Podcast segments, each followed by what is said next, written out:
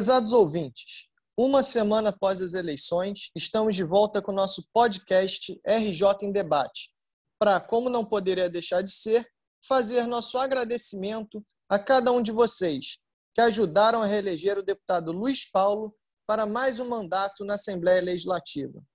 Com a renovação do mandato, renovamos também a esperança de dias melhores para o nosso Rio de Janeiro, com mais desenvolvimento econômico e social com geração de emprego e renda para a nossa população.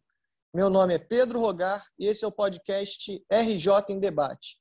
Sejam todos muito bem-vindos ao nosso bate-papo dessa semana.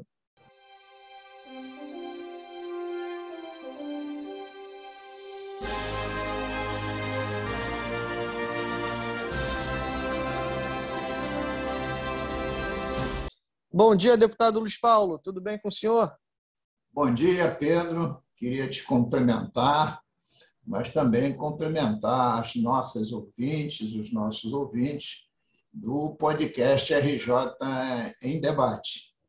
Depois de um duro período de 45 dias de uma intensa e difícil campanha eleitoral, em que o nosso podcast funcionou plenamente, um veículo importante de comunicação entre nós que estamos fazendo o podcast e todos aqueles que nos seguem, que nos prestigiam e que nos ouvem e que, que, que dão também sugestões e opiniões sobre tudo aquilo que vem ocorrendo na nossa cidade, no nosso estado e no nosso país. Deputado, como eu já falei aqui na introdução, esse é o nosso primeiro episódio pós-eleição, é a primeira semana né, pós-eleição, e foram 38.159 pessoas que acompanham seu mandato, que é, é, gostam das suas propostas, das suas ideias, suas lutas, e que aprovaram seu trabalho, que não é de agora, seu trabalho ao longo de todos esses anos. Eu queria deixar então esse espaço para o senhor agradecer a todos esses 38.159 cidadãos fluminenses que confiaram o voto ao senhor. Ô Pedro, eu fiquei muito satisfeito com o resultado eleitoral e os 38 mil votos que conseguimos nas urnas. Aproximadamente 30 mil na capital e outros 8 mil votos nos municípios que compõem o nosso estado do Rio de Janeiro. Eu fui votado em 87 municípios nos 92 existentes. É sinal que o nosso trabalho repercutiu pelo Estado como um todo.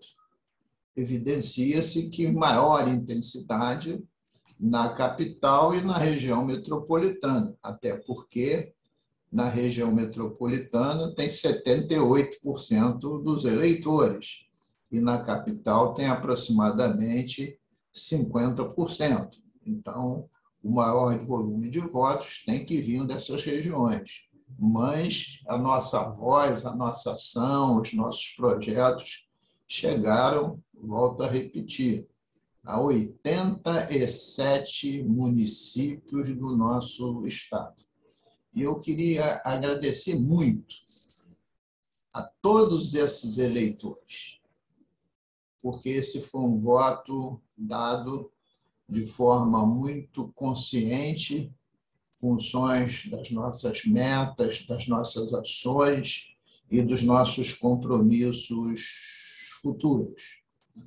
Então, eu só tenho a agradecer, sensibilizado, por poder exercer esse sexto mandato consecutivo, que terá início em 1 de fevereiro de 2023, porque ainda temos aproximadamente 75 dias de mandatos efetivos, com temas importantes ainda a serem votados na Assembleia Legislativa. Então, meu primeiro momento é aqui minha posição de profundo agradecimento mas esses 38 mil eleitores e eleitoras que destinaram o voto ao Luiz Paulo, que concorreu com o número 55678. Muito, muito obrigado. Deputado Luiz Paulo, ao longo desses, de todos esses anos seus na vida pública, ao longo desses seus cinco mandatos, o senhor vem travando inúmeras lutas, né? tem inúmeras pautas. Mas aí eu gostaria de destacar aqui é, a luta a favor dos servidores, de um serviço público de qualidade, contra os abusos do Detran e por uma política feita com ética respeito, e respeito ao dinheiro público. É, também respeito a quem pensa diferente de nós, né, deputado? Então, eu queria que o senhor falasse o que esses cidadãos podem esperar desse seu próximo mandato, desse seu sexto mandato. Ô Pedro, eu fiz questão de registrar em cartório um decálogo, isto é, dez compromissos que assumi com a população fluminense para o novo mandato que eu pudesse vir a exercer e como conforme a população me otorgou pelo voto às urnas. E antes de falar desses compromissos, eu queria falar desse pleito eleitoral. Eu tenho bastante experiência de disputar eleições mas essa foi uma das mais difíceis e inusitadas. Primeiro, porque eu sou um ser racional. Eu tento fazer política ponderando todos os lados das questões. É claro, como ser humano, também tem o meu lado emocional. Mas tento ser racional para tomar as minhas decisões e esta racionalidade sempre se respalda no primeiro compromisso registrado em cartório. A luta intransigente pelo Estado democrático de direito, o respeito ao voto popular, a querência de que os poderes sejam harmônicos e independentes entre si, e que o mandato mediador de conflitos o faça sempre a favor daqueles que são menos favorecidos. Porque o grande drama da nossa sociedade é exatamente a miséria e a fome que se origina na falta de emprego e de renda. E é necessário esse compromisso inseparável de lutar por mais justiça social. E renda e emprego só ocorrem quando você tem uma política de Estado de desenvolvimento econômico social com esse foco central. E como disse em toda a campanha, não, não haverá jamais política de desenvolvimento econômico social sem que tenhamos funcionários públicos concursados, qualificados e justamente remunerados. Então, este primeiro compromisso né, pautou minha campanha e pautará o meu próximo mandato. Primeiro compromisso de dez compromissos. E esta campanha, como se deu? Ela foi extremamente polarizada.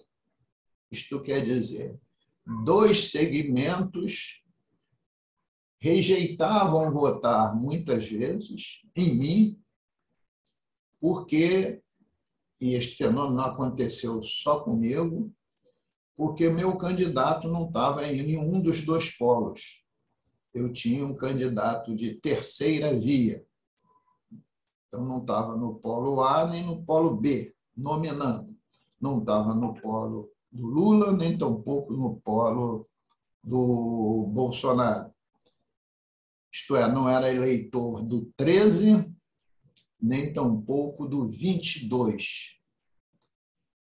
Nas ruas do Rio, muitas vezes, eu fazendo corpo a corpo, entregando meu cartãozinho, eu ouvia do eleitor assim: O senhor é 22? E eu falava: Não, meu número é 55. Ah, então não quero nem olhar o seu cartão.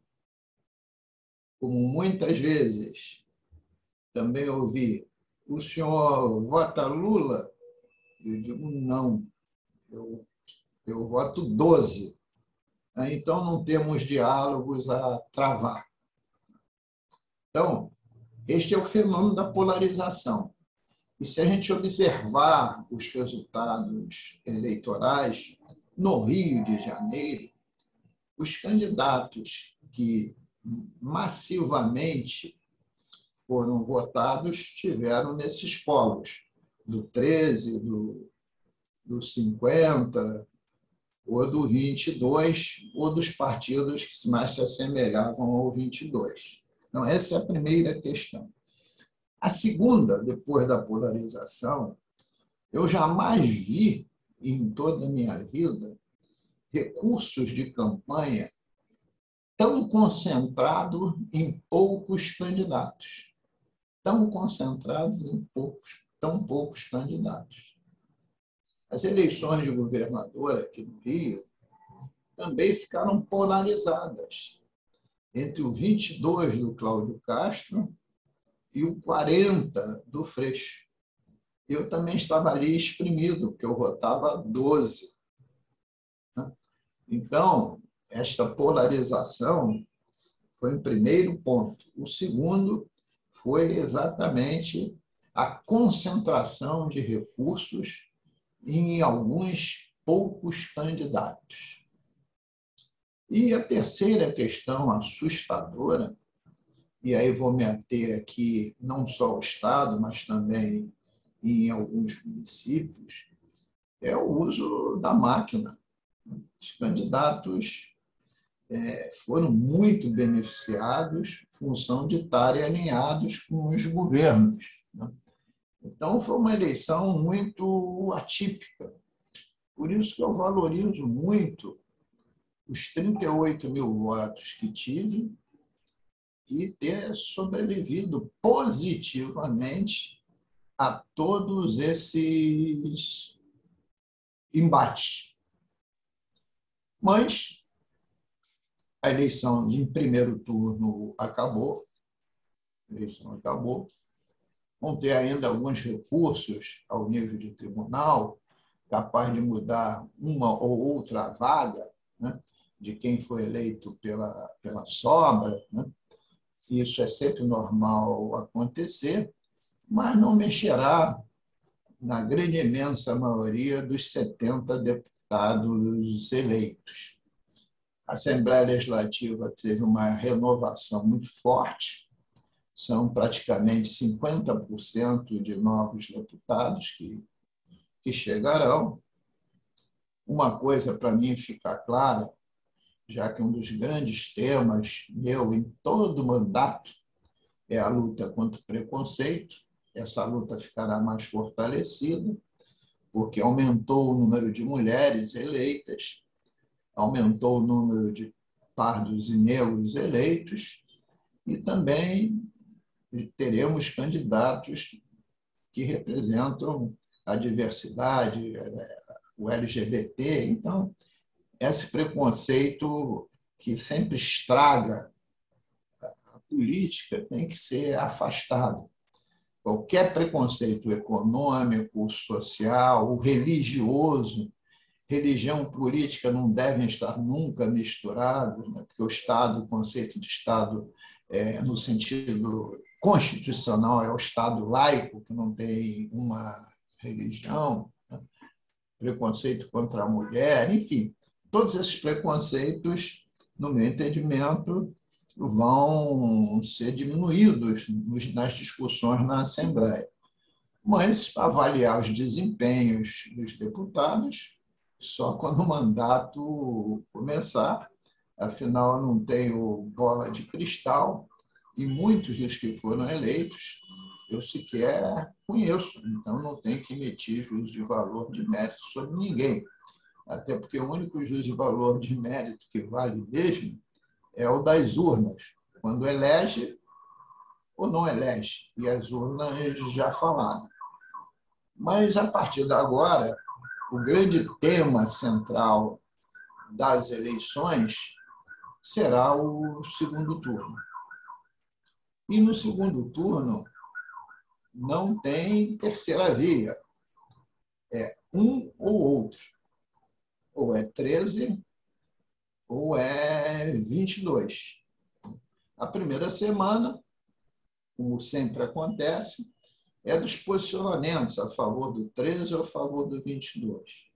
E a partir da segunda semana, evidentemente, começam os programas eleitorais e cada um dos candidatos tenta amealhar mais votos né, para as urnas falarem novamente no dia 30 de outubro, quando o candidato vencedor terá que ter mais de 50% dos votos. E isso é que nos ensina corretamente o processo democrático. Um presidente e um governador precisam ter maioria absoluta, isto é, ter mais de 50% dos votos. Para governador, as eleições já acabaram, porque o governador Cláudio Castro foi eleito com mais de 50% dos votos. Olha, eu, quando registrei em cartório o meu ideário, já falei aqui, coloquei com, com questões centrais a defesa intransigente do Estado Democrático de Direito, né? a luta contra o preconceito e a luta por fazer justiça social através de uma política de desenvolvimento que possa vir a gerar emprego e renda para diminuir a miséria e a fome.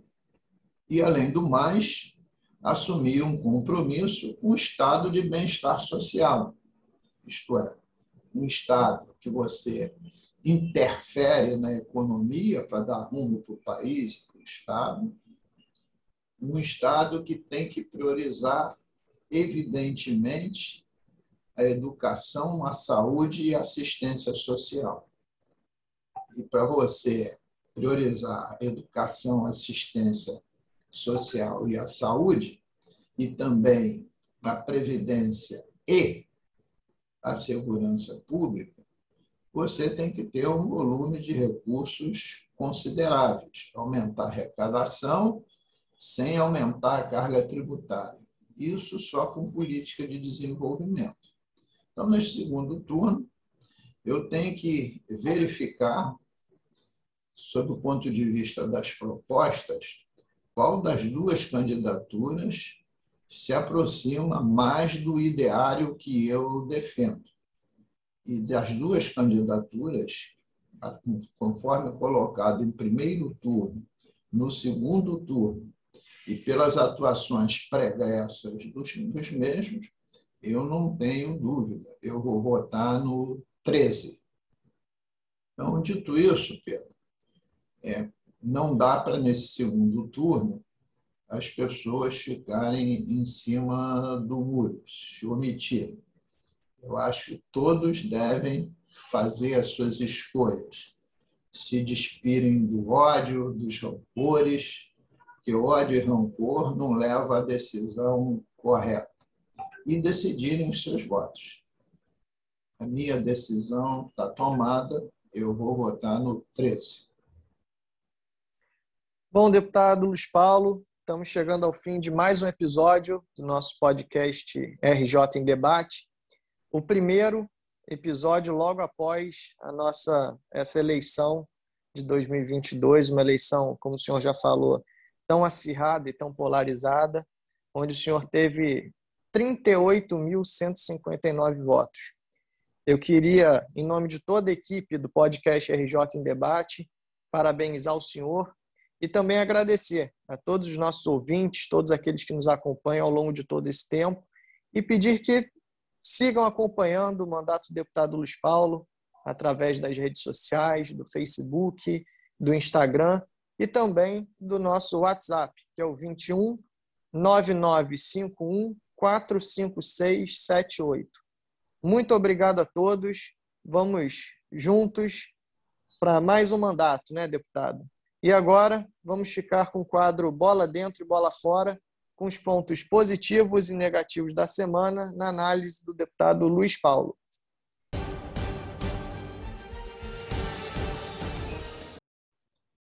A bola fora de hoje, mais uma vez, vai para o governo federal.